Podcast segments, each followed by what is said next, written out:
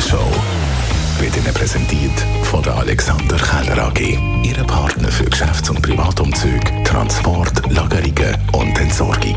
AlexanderKeller.ch Infotainment vom Allerfeinsten hat heute Morgen wieder angefangen mit der Stauinformation am Milchbuck wegen der Einrüstung auch von Schwammendingen oder weil es jetzt auch aktuell gerade einen Unfall gegeben hat.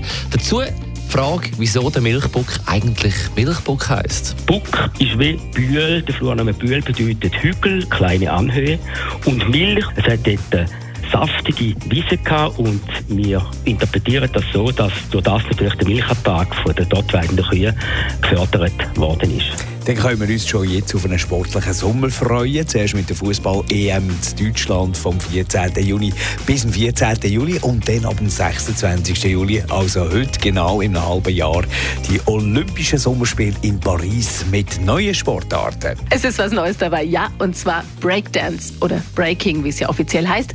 Das werden wir hier auch mitten in Paris auf der Place de la Concorde sehen, genau dort, wo einst Frankreichs letzter König und seine Gattin Marie Antoinette enthauptet wurden.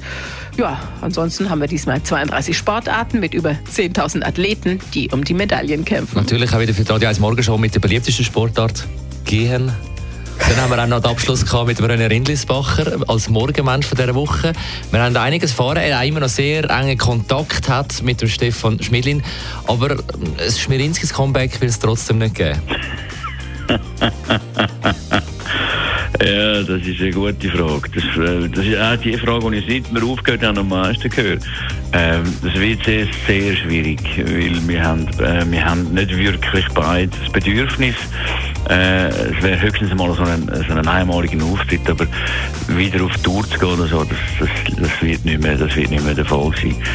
Das leider, da muss ich jetzt euch und der Rest, der uns gerne hat, leider enttäuschen. Nächste Woche wird der Andreas Nägeli unser Morgenmensch sein. Er ist der Gefängnisdirektor von Böschweiss. Grossartige Woche. ist nämlich die grösste Justizvollzugsanstalt der Schweiz. Die Morgenshow auf Radio 1. Jeden Tag von 5 bis 10.